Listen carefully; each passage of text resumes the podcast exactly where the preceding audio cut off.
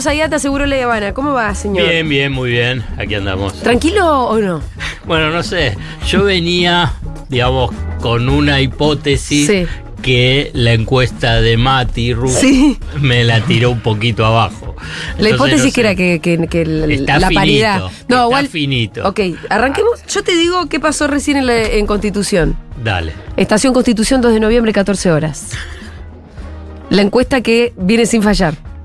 Le dio a Massa 22 votos, a Milei 7, Blanco no sé, nada, 8. Sí. Lo que da en porcentaje 59 a Massa, 18 a Milei, 21 en Blanco. Obviamente que no pensamos que ¿Cuántos estará. votos válidos Massa? Perdón. 22 votos válidos. 22. ¿Y Milei cuántos? 7. No, claro. Claro. A todos los consultores lo que está pasando es que les está dando finito. Sí. Muy finito. Muy finito. Finito casi paridad y algunos po- un poquito por encima de Milei, lo cual no es muy loco de pensar si uno piensa en la aritmética, que es que Milei hace poquito sumó, por lo menos, no perdió votos propios, podemos pensar, y sumó los votos de Bullrich, por lo menos los de Bullrich de la primera vuelta. Claro. ¿No? Exacto. Es- ese es el análisis. Empezamos. Bueno, entonces ahí se entiende que a los consultores les esté dando finito. pero. No es lo que dice Rojutment, Eh, que es nuestra consultora. Eh, bueno, ahí los votos válidos, si tomamos los de Milei contra los de Massa, y ese es el 100%, Sí, ahí te, da, cualquier- 75% No, cualquier escándalo. cualquier- Pero eso es lo que pasó recién en la Estación Constitución, que no es un lugar, es un lugar de laburantes que pasan, hablamos con milicos, hablamos con este empleados públicos, con universitarios, todo tipo de perfil. Sí. Bueno, así dio. No, puede ser, digamos, cuál es una hipótesis que ahí no está incorporada en- dentro Sí. de los consultores, que ahora ya alguno empezó a decirlo, es que la alianza con Macri, que le, le da cierta, eh, que le consolida ese voto, como decimos de Bullrich, eh, pierde algunos puntos de su núcleo, de esos 30 puntos que había sacado. ¿Será? Bueno, digamos, para tratar de explicar que, bueno, entonces, en línea con esta encuesta callejera. Sí, de acuerdo a, a nuestra, un poco nuestra sensación, es que la alianza todavía no, no terminó como de calar mucho. Y también de esto, Alfredo, de que el voto a mi ley está agarrado, sujetado con unos alambres. Dimos vuelta un par.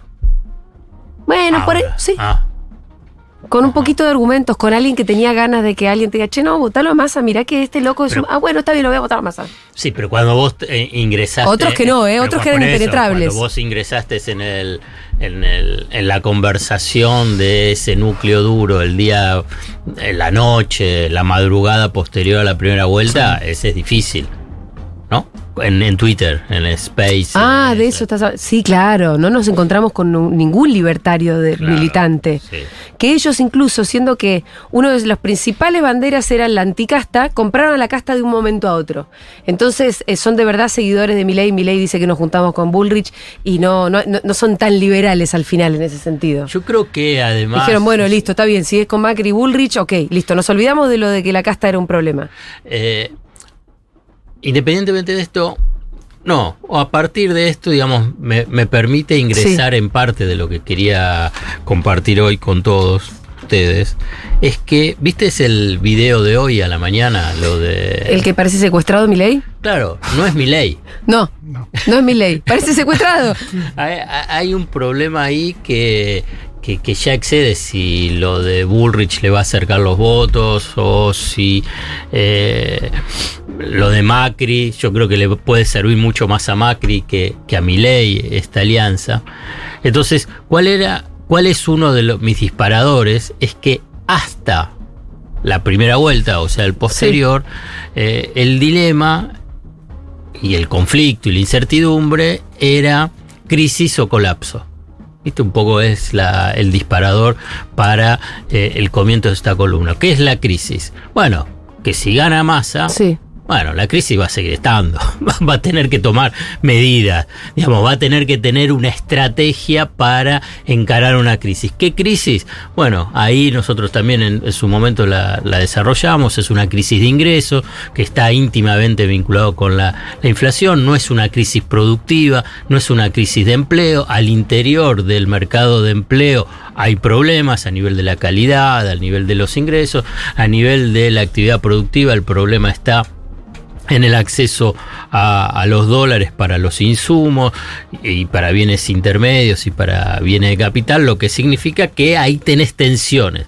Bueno, entonces gana masa, bueno, tiene que enfrentar una crisis, no es que, ah, bueno, gana masa y está todo un paraíso. y, y va a tener que hacer un plan de estabilización y los planes de estabilización inicialmente en el supuesto caso que te vaya más o menos bien, bueno, implica ciertos movimientos bruscos de variables, tanto de tarifas, de dólar, de qué es lo que pasa con los salarios, qué pasa con em, los precios. Si querés después hablamos de lo que puede llegar a significar plan de estabilización. ¿Qué significaba? Y lo estoy diciendo en pasado, ganaba mi ley, era el colapso el colapso, la hiperinflación. Eh, que si, si Milei hubiese ganado la primera, vuelta, de manera muy rotunda, ya podríamos haber tenido un escenario muy complicado. Como sigue abierto. Claro, como sigue abierto. Bueno. Todavía está como congelado. Pero acá. Crisis, pero congelada. Claro, pero para mí, ¿qué es lo que se está incorporando ahora como, como variable? Es que si gana mi ley, no es colapso. Si querés, es algo peor una palabra que todavía no fue inventada. Claro, está bien, porque yo te iba a decir, es la nada. es una. ¿Por qué? Porque vos fijate que. ¿Quién va a ser su ministro de Economía? ¿O quién, quién va a manejar el Banco Central? Porque vos fíjate que hay una intervención tan, tan obscena de Macri sobre la campaña y sobre mi ley, que ya lo puso indirectamente ya está conversando. Bueno, Sturzenegger, Federico Sturzenegger, que fue presidente del Banco Central. Y que Milei lo validó mucho, habló muy bien de Sturzenegger. Bueno, eh, el otro es eh, Sandleris. Sí, Sandleris. ¿Y qué es lo que pasa con todo el resto? De los de Milei están guardados. Y bueno, pero porque es un quilombo. ¿Te puedo agregar una variable que a mí me divierte particularmente? ¿Y Melconian? Si no, no, lo limpiaron, lo limpiaron con un carpetazo en la jeta. Porque, pero eh, no nos olvidemos que hasta hace dos minutos Melconian e iba a ser el ministro de Economía de Bullrich, que Bullrich era la candidata a presidenta. Que Bullrich es la que se supone que tuvo que hacer el pacto con Milley. Sí. Y Melconian desapareció. Desapareció, pero porque, a ver, entre nosotros, por ahí no nos está escuchando y nadie nos está escuchando, eh, eh, fue claramente Macri con la lógica de las conversaciones privadas espiadas, porque no hay otro para pensarlo, no hay otro para pensar y además existe como cierto eh, consenso que cuando hay carpetazos ahí es por Macri. sí, sí, está naturalizado, se sabe. por eso, digamos, eh, además de comportamiento, que, porque además no lo quiere. ¿Por, qué lo decimos? Porque Macri no quiere a Melconian. ¿Y cómo permitió que, Patricia Bullrich lo llamara Melconian para ser tan estrella en su en parte de su campaña? ¿O fue a pesar de Macri? Yo creo que fue a pesar de Macri. ¿Ah, sí? Si Macri no la quería. No, por eso. Dejó que. Dije, ah, bueno, dale, total, yo los voy a barrer a todos juntos. Y claro. Vos tráelo. Sí, pero si, si lo, lo, decían permanentemente, Bullrich, cuando le decía, dejá de apoyar a Milei. Digamos, y el otro con, con un esfuerzo dijo, mi candidata es Bullrich, digamos. Aparte porque se, lo ve y si habla Macri no se le cree nada. Pero ellos, ellos mismos no le creen nada. No es que nosotros decimos que no le creemos nada a, Macri, ellos mismos no le creen nada. Ya suponen que está haciendo una jugada para cagarlos, perdón, a ellos. Entonces, eh, y, a Melcoñán lo barrió de una forma pero impactante, más allá que después él se enterró solo en las explicaciones, no explicaciones. Y que, no había explicación posible.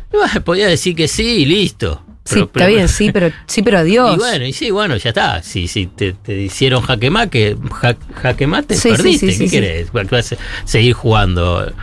Eh, independientemente de esto, hubo una carta que salió eh, eh, hace este fin de semana de la Fundación Mediterránea, de los economistas de la Fundación Mediterránea, diciendo tenemos acá el equipo. Ah, como todavía está. Para mi ley. Para todos, no, no dijo para Milei, le dijo para todos. Eh, Salió la nación. Está, está Nadie buena. le dio pelota a esa carta, Alfredo. ¿Viste?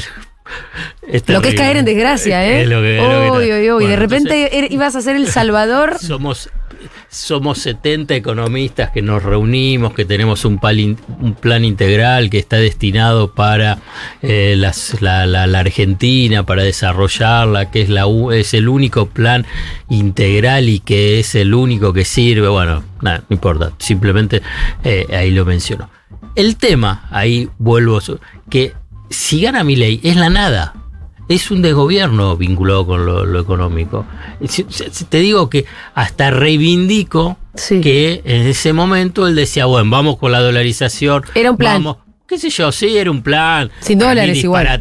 Para mí un plan disparatado que, que no iba a poder eh, efectivizarlo, pero tenía su equipo, lo tenía Ocampo diciendo voy a cerrar el Banco Central. Por eso hoy agarra y ratifica que él mantiene la dolarización y cerrar el Banco Central, digamos. Eh, Milei lo dice, Sí. ¿no? Porque tienen que tratar de contener algo. Y bueno, era el leitmotiv de su campaña, es como llegó hasta acá. Claro. Entonces, pero sí asume y no tiene su, la gente y cualquier cosa, cualquiera va a hacer otra cosa y la verdad yo no sé qué es lo que puede ser. Vamos, no, no, no, no. Uno dice, pero que Macri lo hace a propósito para después que este termine a, a los seis meses. No, además después de tanto tiempo donde de lo que veníamos hablando era de que nadie tenía la manija, de que nadie tenía control sobre la situación, finalmente, nada, en los últimos meses fue que, que uno lo vio a Massa más eh, en la toma de decisiones y, no en, me- en medio de una discusión enorme de que, que genera tanta inacción, y volver a algo así pero peor, eh, es- ¿Cuál? ¿Quién de no, no, digo, veníamos hablando de hace unos meses de que no había nadie tomando la manija, de que no se tomaban decisiones, eh, porque bueno, había diferentes Ah, el interlocutores el, go- en el gobierno, el oficialismo. Después, finalmente, Massa toma la manija. Todo para que después ahora gane mi ley y que, y que ni siquiera sea una manija que nadie tenga. Bueno, claro, vos lo que decís es cómo una, la sociedad argentina, la sociedad política, no aprende, digamos, de lo que fueron estos cuatro años. Porque no es que pasó 10 años o 12 años, de- donde vos lo que tenés es el problema de un presidente Sí. y una vicepresidenta. Acá no va a haber en el supuesto caso que pueda llegar a ser presidente Milei, no es que Macri va a tener un cargo ejecutivo, pero para ser el jefe. ¿Y sí? Va a decir, no, no me gusta tal ministro. Hace una declaración y ¿qué pasa? O Milei agarra y dice, ah, bueno, no, ya no me importa lo que diga Macri. Y se le van lo- lo- los otros, los ministros que puso Macri, digamos. Esto es un caos. Por, e- digamos, no sé, colapso, caos, desastre, digamos. Ha- Hay un, como un deterioro aún mayor de las perspectivas si es Milei. Entonces, si vos me decís, es la encuesta de Mati, está bien lo que estoy diciendo. No, no, no, ni- pero- pero, tiene, no tiene ninguna importancia. Nosotros tiramos sentido. un soplo No, de no, no, esperanza, no, pero, sabemos que está finito igual. Entonces, si todavía sigue teniendo esa, si es cierto, digamos. Porque ojo, esto también lo dicen los del equipo de masa. Por ahí los del equipo de masa, los de la campaña de masa lo dicen para que no, no se relaje la, la micromilitancia, la militancia. Y fundamentalmente los gobernadores, los intendentes, ¿eh? porque ahora no juegan por los porotos. Entonces, dice, bueno, uno dice, bueno, tampoco es que tienen que mover todo el aparato, dicen otros, es mucho más sencillo el tema de se vota en contra de en, la, en el balotaje, bueno, todas esas estructuras de, eh, de ingeniería Sí. electoral, ¿no? Pero eh, lo cierto es que cómo van a repetir la misma lógica y peor que la que fue de Alberto Fernández y, y Cristina Fernández de Eh, Kirchner. Entonces, ¿cuál es, cuál es el es un- horizonte, es un digamos, de decir, los próximos cuatro años? Muy sofisticado ese, ¿eh? para eh, el electorado. Para el electorado, Sí, no, sí. lo de decir, che, bueno, pero mirá que el doble comando ya nos dimos cuenta que en realidad no funciona y entonces esto sería un problema.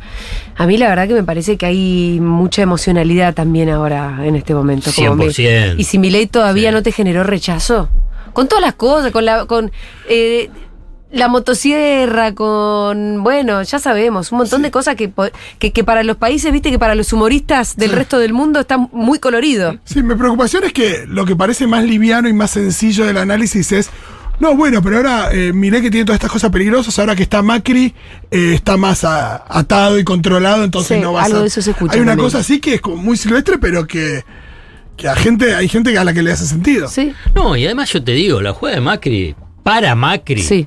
No es mala, es No, buenísima. no, claro. Es buenísima, además.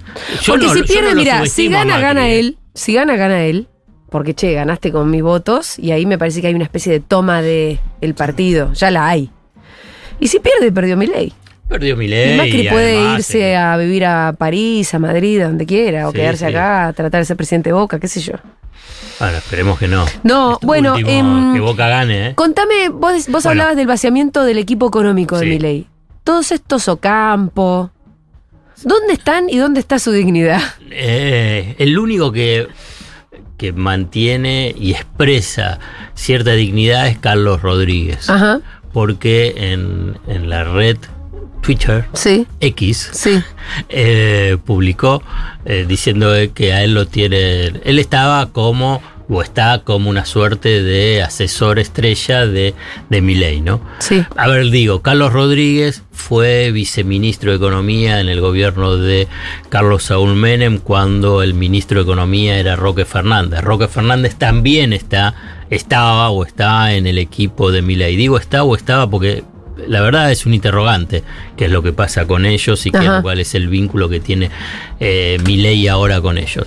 Y Carlos Rodríguez en, en- en su cuenta, en su cuenta de Twitter dijo que a él lo tienen censurado, que no lo dejan hablar, no lo dejan ir a, a lo- a los canales de televisión y bueno, él no va porque precisamente todavía mantiene ese, ese espacio. O sea, la dignidad la, de- la expresó en Twitter nada Sí, más. sí. No me dejan hablar. Sí. Bueno, Y, eh, y yo creo que ahora lo que va a estar buscando Milei es tratar de contenerlos. Por eso hoy salió a decir que ratifica que se mantiene la dolarización y la destrucción del Banco Central, que es un poco, como decías vos antes, una de sus banderas para poder eh, sostener algo de su equipo económico, que era también, era la Armada Brancaleone, tampoco era que vos decís, ah, bueno, estuvieron trabajando. yo Vos fíjate hasta los que diciendo, bueno, Melconian al menos armó un equipo con gente que conocía, con gente con quien trabajó mucho tiempo, con gente, digamos, dentro estructurada. Acá no. Acá agarro a, a Ca- Sí. a Ocampo por un lado, a los financistas Napoli y Epstein por otro lado, a los del SEMA Venegas Lynch. Claro, y Venegas, digamos, era una cuestión que vos agarrabas y decís, ¿pero qué hiciste? Mm. Digamos, es cualquiera. Era. Bueno, en cambio, por lo, por lo pronto lo de Melconian era algo estructurado, algo ordenado, eh, incluso hasta financiado, todo por, por, por la Fundación Mediterránea. Bueno, en ese esquema, ¡pum! Sturzenegger, Sandleris, Las Pinas, cada vez también no se bancan entre ellos, ¿eh? ¿Ah, sí? No, claro.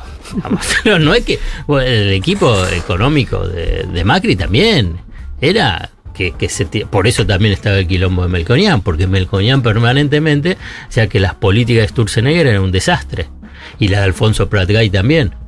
Fíjate que Alfonso Pratgay no está y también se desmarcó un poco de la jugada de Macri. Era un despelote también el, el gobierno de Macri.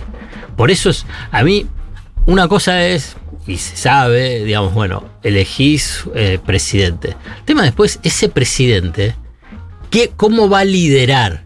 ¿Cómo va a ser la conducción? Porque si no, es un desastre. Que es un poco lo de Macri. Lo de Macri fue un desastre porque el, el manejo que tuvo fue primero radial y todo disperso. Y se mataban entre ellos. E incluso hasta lo de, si querés, Alberto Fernández, la debilidad de la gestión fue de que no tenía un También equipo falta de con- conducción. conducción y un equipo que, Sí. digamos, la verdad, si vos vas a lo económico, Culfas y Guzmán no se llevaban. No, pero si hubiera habido conducción, eso importa Bueno, menos. Está bien, pero eh, tenés que tener cierta cierto orden, más o menos que estén de acuerdo con eh, el, entre el presidente del Banco Central y el Ministerio de Economía. Guzmán y Pese lo mismo, también tenían diferencias. Digamos, es cierto que tenés que tener conducción, pero por ejemplo la conducción hoy en- es porque es política de masa Y entonces más o menos puede, puede algo mantener en pie lo, el- el- la gestión, la gestión económica. Pero esto lo de IPF, eh, perdón, digo ahora lo, Lo de las IPF, naftas. lo de las naftas, Mm. pero que es lo IPF, ahí hubo un cortocircuito Sí. también. Pero una resolución más o menos rápida. Sí, fue rápida, pero la verdad que es un costo elevadísimo. No, elevadísimo. elevadísimo. ¿Cómo te vas a quedar sin nafta? No, y errarnos forzado, ¿no? Es, es Sí. Bueno, pero yo creo que ahí también es, digamos, entre lo que fue IPF y también Banco Central, por eso mencioné lo del Banco Central, porque el Banco Central no le liberaban los dólares para la para el pago de las importaciones de los barcos, Mm. más allá del esquema que mencionó eh, Massa, que parte cierta, Sí. parte cierta, que obviamente después se Que decía, él especularon las decía que, petroleras. claro, que el combustible estaba, pero no lo estaban eh, liberando. y especulaban por, Sí. por el tema de los precios, porque pensaban en la devaluación, to- todo es cierto, pero la parada técnica de la principal destilería del país que está en Ensenada Sí, por parte de IPF, eso estaba planificado y Claro. estaba previsto. Frente a eso, IPF dice, bueno, si yo tengo una parada técnica de la refinería. de la refinería, traigo los barcos de combustible. Claro, con eso es lo que no. los barcos de combustible sí están viniendo, pero ¿qué pasa? Quien te trae el barco de combustible dice, che, escúchame, ustedes no tienen un sope traducido, ustedes no tienen un dólar, pagame primero. Y esos dólares no estaban siendo liberados por el Banco Central. Entonces el barco tardaba en llegar. O, eh, bueno, eso es un punto. Sobre esa situación se, se, se- se potenció las elecciones, la especulación sobre el vencimiento de precios, del acuerdo de precios, de eh, la disparidad de precios que empezó a darse entre lo que era IPF y el resto de las petroleras. Por eso, fíjate que el día posterior, que pasó casi desapercibido, el día posterior de eh, las elecciones de la primera vuelta, IPF subió los precios. ¿Por qué? Porque en el aumento anterior que hubo, no me acuerdo si fue después de las PASO en- o fin de agosto, principio, IPF no los había aumentado. Entonces, y siempre es más bajo los precios de IPF. En este caso era todavía más bajo. Entonces, ¿qué es lo que pasó durante estos dos meses? Ya IPF tiene más del 50% del mercado, hubo, lógico, el consumo el- fue hacia el IPF. Entonces, la tensión todavía fue mayor. Entonces, vos tenías una situación muy eh, compleja, que tenías que manejarla con lo que hablábamos antes, una conducción y una gestión muy, muy eh, quirúrgica. Y ahí falló. Y entonces tuviste ese problema. ¿La solución vino sola o vino por alguna gestión o por esa no, bueno, amenaza? porque pudiste ordenar, porque le dijiste, bueno, dame los dólares, entraron los barcos, empezó a ver el combustible, empezó a poner la... ¿Tuvo que ver con eso que dijo de si ustedes no descargan, Sí, eh, no, sí, no claro, exportan hubo, nada? Hubo, hubo, sí, pero igual iban a... Sí, para, para resumirlo, sí. Lo cierto es que eh, tuviste estos días, tres, cuatro días de desabastecimiento fuerte. Acá, lo ves, acá a la vez también el precio eh, minorista era bastante más bajo que el mayorista, entonces muchos de los mayoristas iban y compraban. mucho. estoqueaban. Se estoqueaban. Bueno, es toda una situación que acá voy que me sirve para eh, explicar que, que si gana masa, Sí. se va a tener que enfrentar a A muchísimas todas estas cosas, todo el tiempo. Claro, todo el tiempo. Y para eso se necesita conducción política y un equipo que te responda. Y que responda. Dice, bueno, pueden cometer eh, eh, despelotes, pero que, que respondan. O la me parece que vos me habías dicho con el tema de las cuevas. Y bueno, ¿pero Sí. ¿por qué no lo hacían antes? Sí. ¿no? Bueno, eso también se le va a presentar. No, no, ahora vos lo podés hacer y vos fíjate, todos los días aparece algo que avanzan sobre el croata. Escúchame, era una red que decís, que, ¿cómo, cómo alguien no se dio cuenta? Claro. Alguien. UIS, Banco Central, Comisión Nacional de Valores, eh, el- el- el- el- todo, qué sé yo. el 20 sí, sí, es No, al punto de que, al punto de que uno, uno que está investigado era el que el tipo que lo habían denunciado por eh, El de la zafata. por discriminar a la zafata y salía en las redes, digo. Entonces, eh, bueno, eso es cómo va a enfrentar el tema de las crisis. Y después está el tema que quiero remarcarlo una y otra vez, que lo de mi ley ya es más que el tema de colapso. Yo creo que ahí es, no sé, es como que le encuentro el- un, un vacío que, eh, que para mí es re- contra preocupante. Digamos, no, no, como que no le encuentro, porque ya Sí. no, no es solamente, ah, bueno, va a ser un desborde porque es un tema de hiperinflación. Porque en última instancia, la hiperinflación, después de un año, si Mm. querés después de dos años, y todo frena, pero si tenés alguna conducción, si tenés algo. Porque si no, ¿qué? Si no, que tenés disolución nacional, no sé, que, que, es como Ay, Alfredo. que, que te- de- algo tenés que tener. Digamos, te das cuenta que vos tenés una persona, Milei, que, que, que día a día muestra que tiene incapacidad para poder gestionar. Sí, no, sí, yo lo tengo muy claro. Entonces, eh, por eso a mí me, me- me impacta. Digamos, por eso también mencioné lo del video. Algo mencionaron lo del video. Es, Mm. es impactante. Este, entrevista, el sí. candidato a presidente no es un personaje de la televisión, digamos, que, que Esas va. es las dos cosas. Sí, bueno, no, no, pero escúchame, leía con el, con el buzo, to- todo lo que vieron, digamos. eh, y, es que, Los pues, placares vacíos generaron. Claro, y que va a ser, y, y este puede ser presidente, puede conducir algo, puede armar un equipo, puede dialogar con alguien. Decía, porque en última instancia después Menem, cuando fue lo de, o Alfonsín, bueno, trataban de ver cómo enfrentar una situación caótica, digo por el tema de la hiperinflación. Incluso en Menem, cuando estaba en una situación muy crítica, llamó a Eduardo Angelos, en ese momento, Sí. era quien le había, eh, Menem le había ganado en las elecciones, radical, bueno, para ver qué podía eh, hacer. hacer. Bueno, claro, ¿Qué a gente muy profesional de la política, te guste o no, pero eran profesionales y eran políticos y gente más o menos seria, les tocaron hiperinflaciones y aún así es una situación como, es como una enorme combustión, ¿no? Un Sí. incendio. Viste que son cosas que no se pueden controlar. Sí, sí, sí. Hay un. claro. Imagínate con mi ley. No, por eso, no, no, para mí ahí es eh, un vacío eh, muy difícil de, de- de imaginar y, y lo único que puedo decir es de, sí, No, no, no, que ahí eh, en- entre los temas que vos habías pasado, habías pasado lo de el poder económico, que ya no tiene candidata, que la candidata claramente era eh, Bullrich, que ahora ¿dónde se está parando?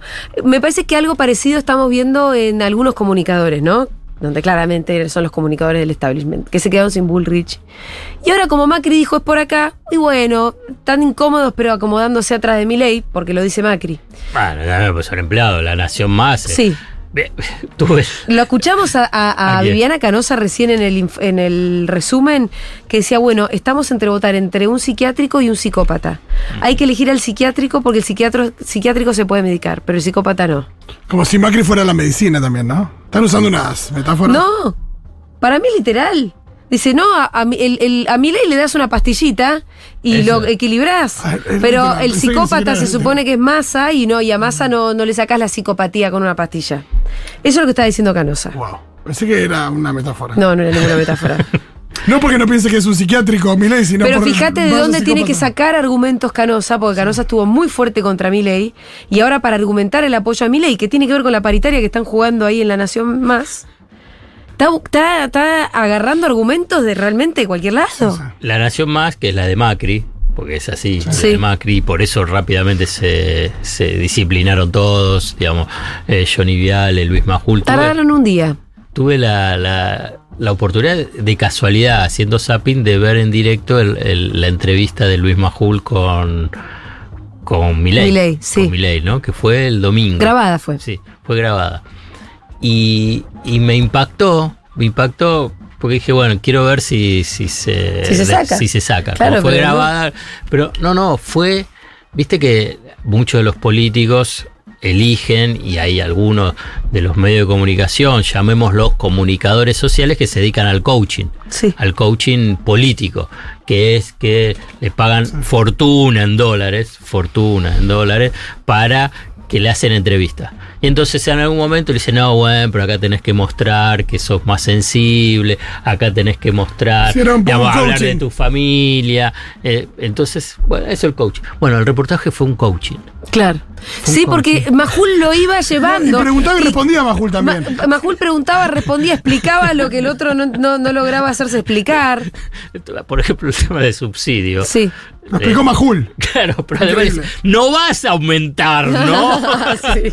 No vas a aumentar, Y alguien decilo. le, le hacía con la cabeza así. Deci- Decilo, No, no, decilo. entonces, entonces eh, pero incluso le, le pusieron el pliego de condiciones. Viste que en un Sí, momento se lo puso. aparece, estos son los siete puntos de lo que Sí. Pa- Patricia Bullrich definió en su carta. ¿Vos estás de acuerdo? Está de acuerdo, ¿no? Se lo leen. No, igual hay, era- hay, un- hay una imagen muy impresionante por el grafo abajo que dice, Milei dice, no me pusieron ninguna condición, y atrás está la pantalla que dice las condiciones. las condiciones de Patricia Burrich. Es muy fuerte. Entonces, Sí. Y- bueno, el poder económico Bien. que perdió. ¿no? Perdió, perdió. Perdió en la primera vuelta. La ahora en Balotage vamos a ver qué juega. Porque. Es increíble que es- jueguen para mí. Pero es un dilema fuerte, ¿eh? ¿Por qué? Es, Pero es que la pregunta es el esta. voto ideológico Claro. o votás por tus negocios? Pasa que si uno dice, mira, si fuera Macri o Bullrich, te entiendo que ahí está tu corazoncito.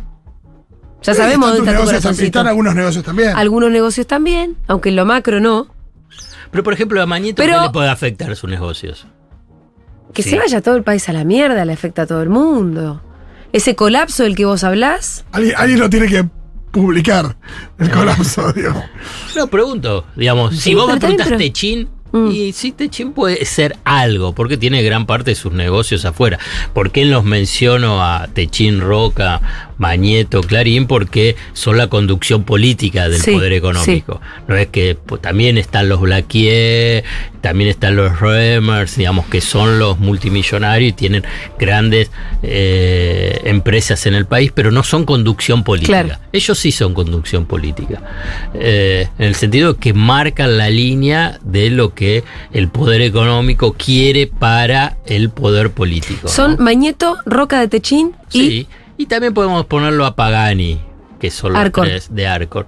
Pero ellos dos son los que juegan mucho más fuerte en términos políticos.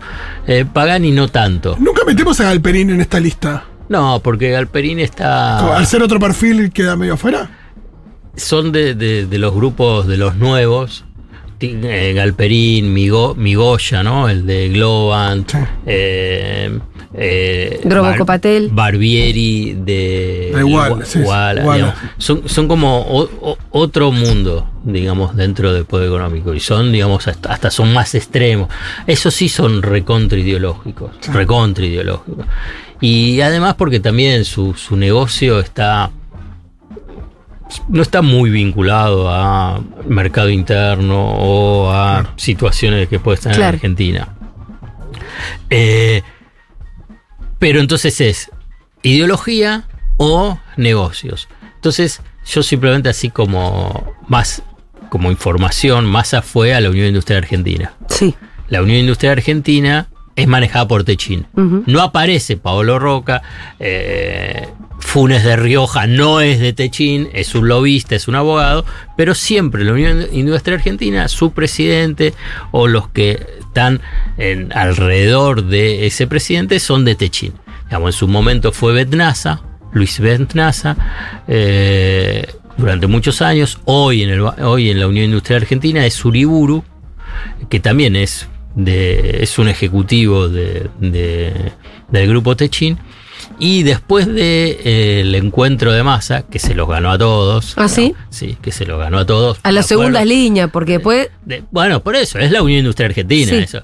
Pero te puedo mencionar, bueno, ahí Uriburu, digamos, dio cuenta entre pares que, bueno, sí, como que Massa por lo menos tiene una, una mirada sobre el país y sobre la política industrial que puede interesarle. Me parece que ahí es donde puedo empezar a identificar que, bueno, hay sector del poder económico que dice, bueno, está bien, Hay que votar a masa. Votaremos peronismo Sí, pero una vez. Claro, es difícil votar, eh, que, que esté el escudito del Partido Justicialista. Sí. Y sí, pero para un sector muy hay que hay que Sí, saber, sí, hay que, que- Es que imp- es casi- es casi no, imposible. No pueden, no pueden. Pero no llevaron pueden. las cosas a un límite. Brandoni, Sí, sí. que, que es, para mí es un fenómeno. Sí.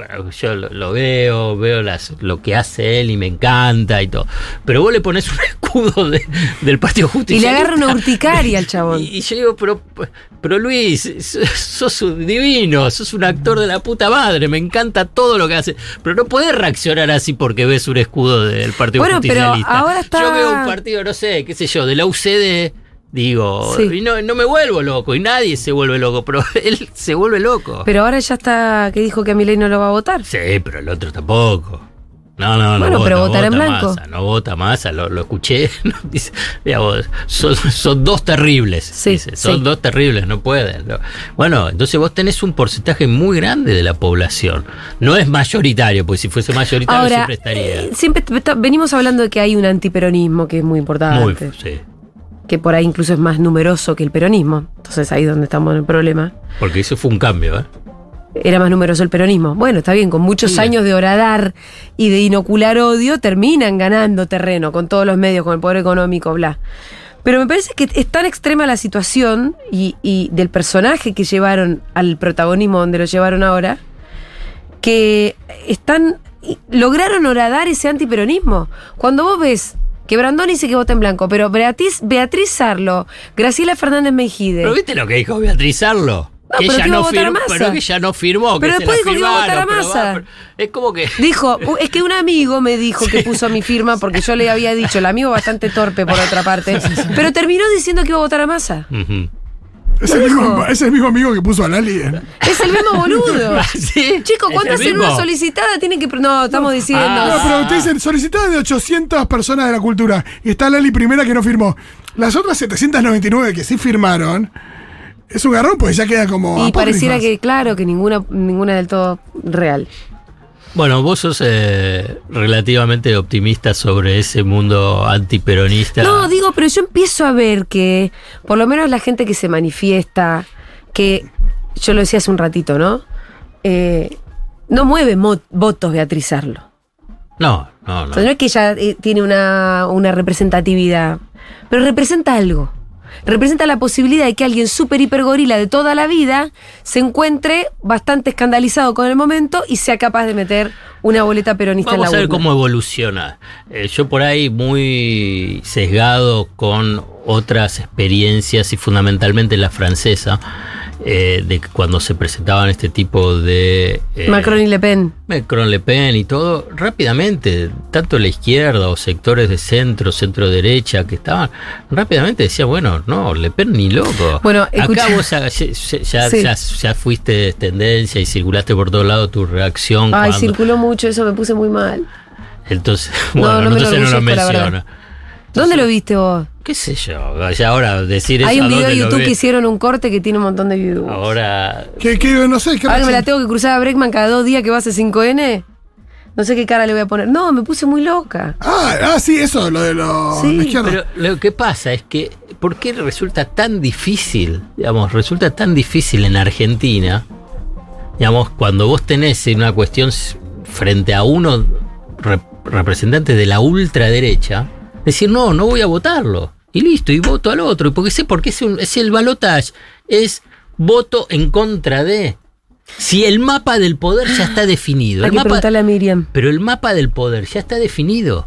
Eh, por ejemplo, la izquierda ya ganó, me parece que ganó dos eh, legisladores más. sí, ya o- está. ya está, ya eso ya está, ya está definido. Ahora es otra cosa que se, que se está, está en discusión. Aparte, nadie Entonces- te pide que vos, porque esto lo discutía con el pito, nadie te pide que resignes ninguna bandera de nada. Nada. Seguí con los mismos sueños trotskistas de siempre. Lo mismo, No lo mismo, lo integrar, mismo. integrar un gobierno de coalición. No, nada, nada, nada. Solamente te estamos pidiendo que votes en contra de una Pero- cosa pero- espantosa para seguir planteando tus sueños en otro terreno. Pero eso es para la izquierda, como para Brandoni, como para el sector del radicalismo, para los que piensan eh, que en Argentina tiene que recuperarse la convivencia democrática, donde estén los partidos tradicionales y nuevos partidos que surjan, pero respetando la, la, la historia de la democracia en Argentina, que respeten la historia de la memoria, verdad y justicia. Bueno, hay un montón de cosas, de la democracia. Digamos, fíjate que a mi ley le, le- le- lo apuran un poco el tema de la democracia y no te dicen, sí, es lo mejor. Es increíble, no, no es capaz No, de no, no, no, no es capaz Entonces, ni de entonces eso. Videos. entonces vos ahora tenés un balotaje y es sí o no. Sí, lo quiero, no lo quiero. No Sí. es que están diciendo, ah, no, vos vas a tener, vas a ser funcionaria o funcionario de eh, de masa. O que vos, porque le des- porque vos decís que hay que votar a masa, ah, entonces vos estás apoyando todo lo que va después va a ser a ser masa. No, verdad no, no Nada, no tenés que. mismo. Nada, nada, nada, No es nada. lo mismo, y te digo, si se querés sacar a la izquierda, le digo a- a- a la- al primer actor de la Argentina, le digo, no es lo mismo Massa. Aparte, y- hay y algo, hay algo que es que eh, gana Milei, pierde Macri, barra Bullrich, y ellos enseguida se alinearon. Y sus votantes posiblemente también. ¿Cómo puede ser que de este lado no prime el sentido común también? ¿Cómo puede ser que Schiaretti no se ponga Ah, bueno, a- con todos sus Bueno, votos a disposición Bueno. y la izquierda con todos sus votos a disposición? ¿Cómo puede ser que la derecha sea mucho más prolija y ordenada con eso? Bueno, pero, Y del otro lado, de verdad, hay que, hay que decir porque hay un problema de narcisismo importante, ¿no? Bueno, pero también vos pensás que en, la política francesa no existía y no existe eso es narcisismo. Y Bueno. esa bronca, Macron no se lo, pero no se lo fumaban, pero en nada. Ah, no, Macron, no, claro, tuvieron que acompañar a Macron. Pero por eso, que, que no querían en nada, digamos, que es, aparte que un desastre. Dije, bueno, no, pero que Le Pen no, ¿qué querés? Sí. Che, hoy eh, Lombardi en la sacudida que le pegaron en Radio con Vos, en un momento le preguntan, Sí. eh, ¿qué hubiese votado en el balotaje Lula Bolsonaro? Lula, contesta. Eh, sí. Macron Le Pen. Eh, Macron. ¿Es una cosa? Pero es a Lombardi. No, están fingiendo demencia, es el tipo más cínico del país. Pero qué claro, bárbaro. eso, eso. Pero qué a, mí, bárbaro. a mí yo creo que la palabra cinismo eh, tiene una foto de Lombardi en el diccionario. Es, es, no hay nadie más cínico que Sí. Lombardi, porque aparte hay algo ahí donde vos decís, Macri se lo cree él. Yo siento que a veces Macri él mismo se la cree, la suya. No, porque es un psicópata. Por eso, pero Los Lombardi. psicópatas no tienen- Lombardi yo tengo, estoy convencido de que no. Vos de sabés que hay un estudio. Es como dice, eh, no, Canosa le dice psicópata más. Sí, sí, no, pero hay, hay un estudio, yo ah, lo tendría que buscar ahora, pero bueno, voy a tratar de hacer mucha memoria sobre los CEOs, ¿no? Entonces, pero además Ah, sí. hicieron un ranking sobre en qué, qué actividad tenés mayor eh, cantidad de psicópatas. Y en el primer lugar aparecen los CEOs, Claro. o sea, los máximos ejecutivos de una empresa. Sí, sí. Bueno, Macri es un máximo ejecutivo de una empresa. Lo digo, él como otros, ¿no? Y, y ojo que los peri- el, el rubro periodismo está, Ah, ¿sí? estaba dentro de los, no sé si los primeros cinco, porque eran los primeros diez. ¿eh? Digamos, y sí, tenés varios. Bueno, pero varios. hay un Eh, rango muy amplio. o sea, directores, directores de diario. Bueno, directores de diarios. momento. Yo creo que cualquier Todos, lugar que requiere ser jefe de verdad y requiere de, un de nivel una de personalidad. Bueno, sí. pero vos se agarrabas y. Una personalidad de esa- mierda. Esa, esa, esa not- ese artículo que escribí hace mucho. Bueno, era cuando era. Previo o posterior a que asuma Macri, las características de un psicópata era una descripción de, de Mauricio Macri. Eh, pero de él como de otros más que uno puede decir. Pero eh, no sé cómo llegamos acá. No sé cómo llegamos acá. Estábamos Ah, hablando para retomar hablando- del poder económico. del poder económico. ¿Y- y Entonces, qué ahí posición que va a tiene tener? Que, que- que- que asumir. ¿Por qué el poder económico no puede? O en todo caso, porque la verdad tiene siempre expresiones políticas. Comunicados y cosas. Vos decís que la UIA podría salir con un comunicado. Sí, sí, la UIA sí, porque además tenés la, la Unión Industrial Argentina, porque las pequeñas y medianas empresas salieron, hay muchas cámaras pequeñas y medianas empresas y salieron. Sí, sin ninguna duda. La Unión Industrial Argentina tiene un candidato, ya estamos hablando del balotaje. A ver, déjame que te, te aclare. El mapa del poder político en Argentina ya está definido. Están todos los gobernadores, están todos los intendentes, están todos los diputados, están todos los senadores nacionales, provinciales, todos los consejos. Ya está, ya todo ese mapa del poder ya está. Ya está definido. Lo que se tiene que definir es la presidencial. ¿Quién va a gestionar precisamente en ese mapa de, eh, del poder político? Entonces, te encontrás que uno de ellos dice, yo quiero desarrollar la industria. Y el otro dice, yo quiero hundir la industria. No lo dice así tan eh, explícitamente, pero dice, yo voy a abrir todo, no va a haber ni, ninguno que va a tener ningún tipo de beneficio. Bueno, Unión Industrial Argentina, ¿por qué no puede sacar un comunicado? Dice, no, nosotros pensamos que para este momento eh, político electoral tiene que ser Sergio Massa. No lo hace. La Asociación Empresaria Argentina, que son los dueños de empresas, los, no, no va el lobista, va, como te decía, Pagani, Blaquier, Elstein, Römer, Grimoldi, Magneto, eh, Roca, van ellos, incluso se sacan fotos todos juntos.